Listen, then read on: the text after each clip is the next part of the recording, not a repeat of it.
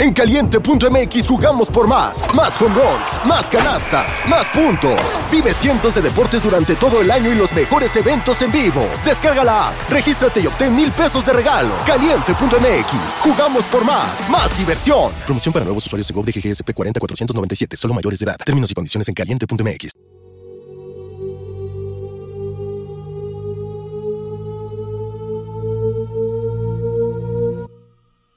Hace tres años estaba mirando los clasificados de empleo locales en línea cuando uno de los anuncios me llamó la atención.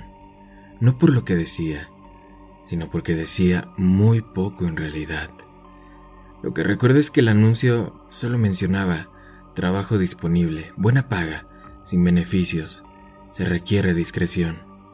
Luego enumeró una dirección de correo electrónico y eso fue todo.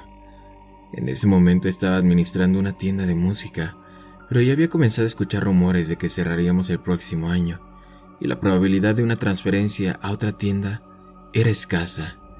Había estado mirando, malhumorado, las ofertas de trabajo durante los últimos días, pero este fue el exactamente primer anuncio que se destacó entre todos, aunque solo fuera porque estaba aburrido y era extraño. Así que envié un correo electrónico. Media hora más tarde, recibí una respuesta diciéndome que fuera un edificio de oficinas en particular, en una parte elegante de la ciudad, a una hora precisa para mi proyección. Fui, y después de esperar unos minutos en el vestíbulo, me llevaron a una oficina donde me dieron una serie de formularios y cuestionarios para completar. Lo recogieron y me dijeron que estarían en contacto conmigo. Casi me había olvidado de todo, hasta que un mes después recibí una llamada diciendo que había pasado a la segunda etapa del proceso de contratación. Nuevamente me dieron una dirección y una hora, y cuando llegué, esta vez era un bonito parque de oficinas a 20 millas del primero. Me recibió un hombre que se presentó como el señor Salomón.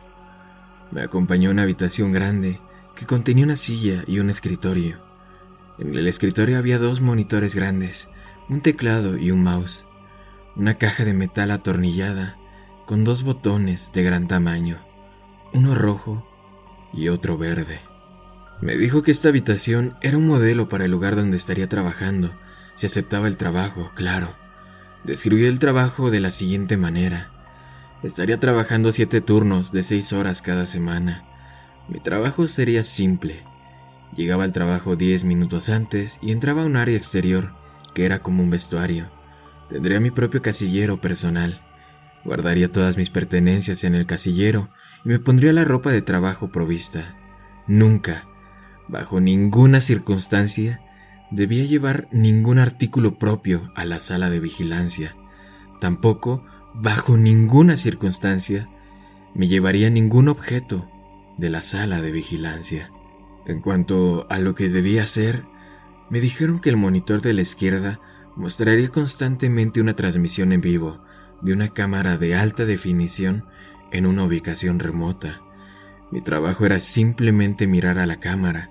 Una vez por hora, ingresaba a la computadora conectada al monitor derecho e ingresaba a un breve registro que describía cualquier cosa interesante que ocurriera en la última hora. No tendría bolígrafos, lápices ni papel, y nunca debería intentar tomar ningún tipo de nota escrita sobre el trabajo. Por otro lado, tenía el botón rojo y verde. El botón rojo solo debía usarse si había una emergencia. Esto significaba algo en el video o en mi espacio de trabajo que requería de ayuda externa. El botón verde debía ser presionado si veía algo en el video que fuera particularmente digno de mención. Le diría a otras personas en algún lugar que, al menos en mi opinión, algo interesante estaba pasando. Salomón enfatizó que, si bien se me dio discreción sobre cuándo debería usar este botón, debería equivocarme y usarlo solo si ocurriera algo de importancia real. Señaló la cámara en el techo de la habitación en la que estábamos.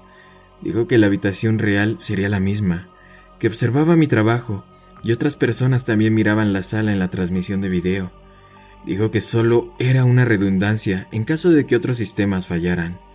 Luego sonrió y me preguntó si sabía a qué se refería con redundancia. Asentí, tratando de no mostrar mi irritación. No hablo tan bien con la gente, así que a veces piensan que soy tonto. Está bien. Que piense eso si me paga lo suficientemente bien. La paga en realidad era muy buena. 35 dólares la hora. Esto me preocupó. Ya estaba pensando que esto era algún tipo de experimento psicológico o trabajo secreto del gobierno, con lo cual estaba bien. Pero esa cantidad de dinero para sentarse y mirar una pantalla. Mi mamá siempre me decía que si algo parece demasiado bueno para ser verdad, probablemente no lo sea.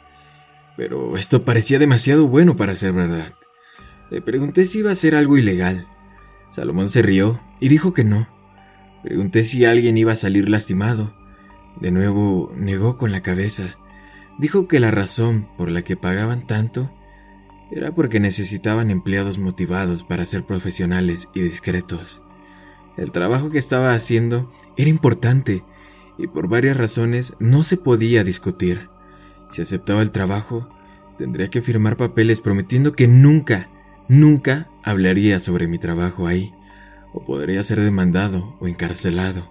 Solo estoy rompiendo eso ahora debido a que algo sucedió. Bueno, acepté el trabajo, y como quería que comenzaran de inmediato, tuve que dejar la tienda sin previo aviso. Me sentí mal por eso, pero también estaba entusiasmado con el nuevo trabajo. Era mucho dinero y parecía un trabajo bastante fácil, aunque un poco aburrido. Estaba nervioso de que hubiera algo más, pero me dije a mí mismo que tendría que verlo, por mi cuenta. No tiene sentido acobardarme y desperdiciar una buena oportunidad porque dejo que mi imaginación se vuelva loca.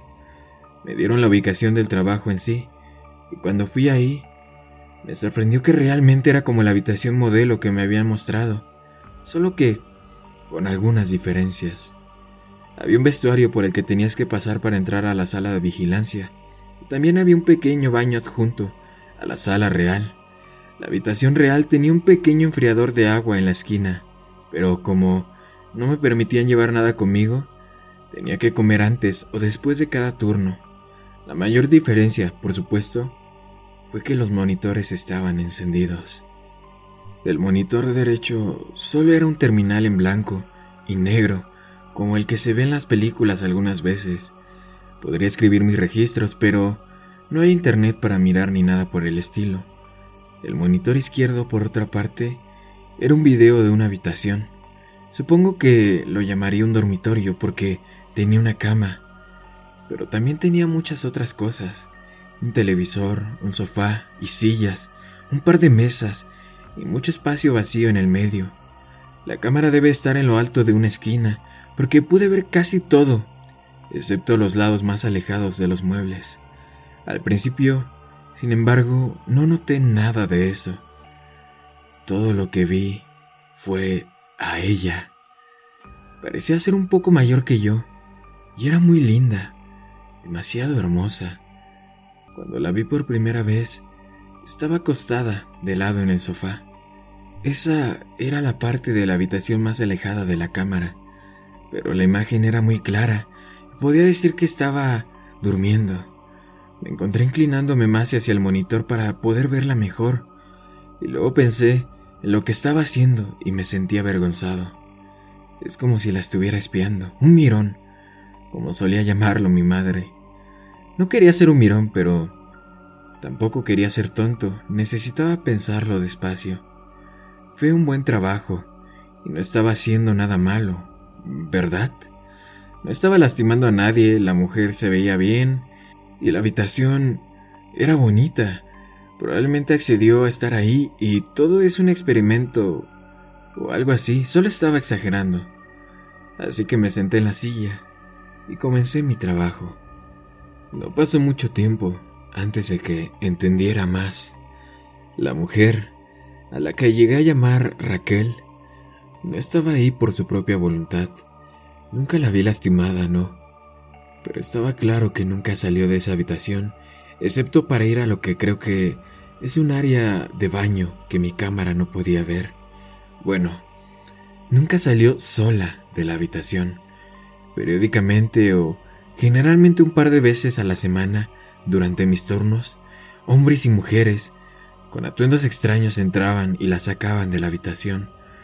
A veces luchaba, pero por lo general solo aceptaba con la cabeza agachada. Siempre la traerían de regreso, aunque los momentos en que no la trajeron durante mi turno siempre fueron los peores para mí. Me preocupaba por ella, hasta que llegaba al trabajo al día siguiente y la veía en la habitación, mirando televisión o pintando. Nunca parecía herida o tan molesta, excepto cuando iban por ella. Incluso cuando peleaba, siempre eran gentiles con ella.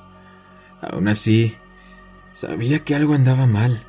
Consideré dejar el trabajo o presionar el botón rojo y pedirle a alguien que viniera para poder obtener algunas respuestas, o llamando a la policía y mostrándoles lo que estaba mostrando las cámaras, excepto que estaba asustado, miedo de perder mi trabajo y miedo de lo que estas personas podrían hacerme si renuncio o los delato.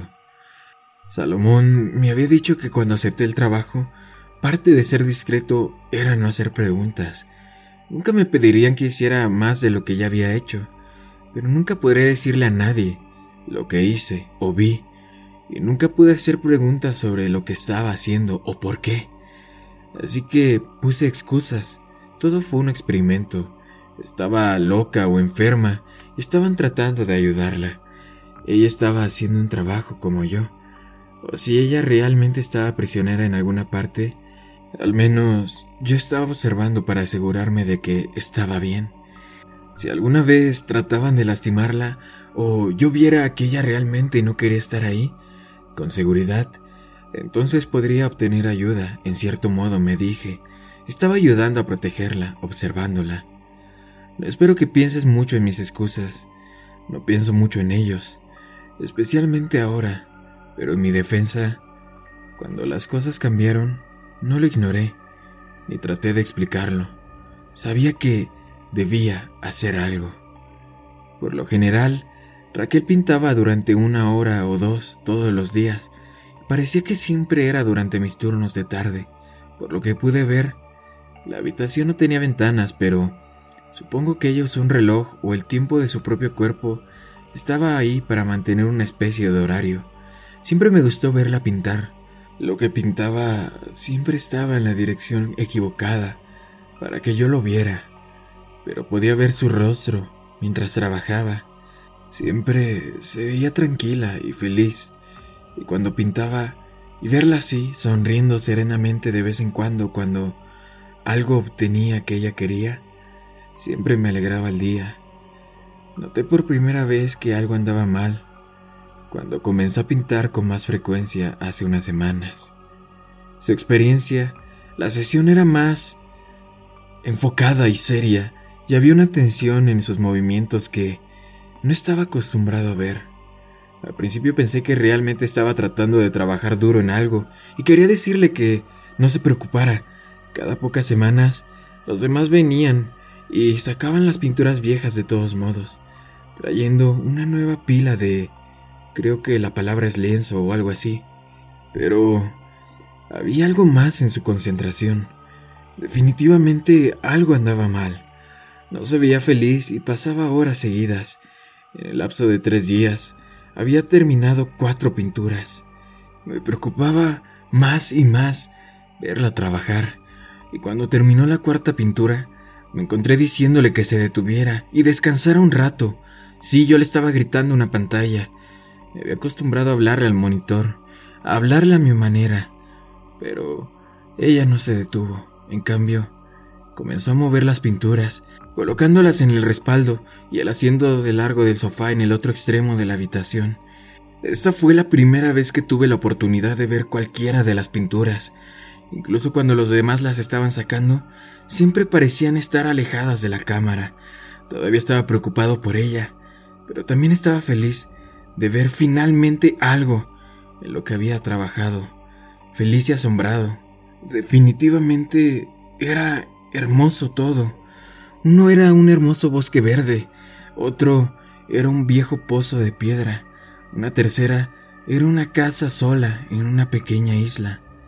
El último era un cine de aspecto antiguo.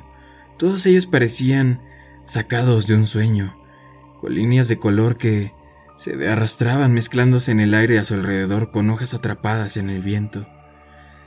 Solo cuando miré más de cerca, me di cuenta de que las líneas de color no eran aleatorias, eran palabras, fácil de pasar por alto si no estás mirando de cerca, y por sí mismos no parecían significar mucho, solo el fantasma de una palabra en algún lugar de cada una de las pinturas, fácil de perder en todo lo demás que se mostraba.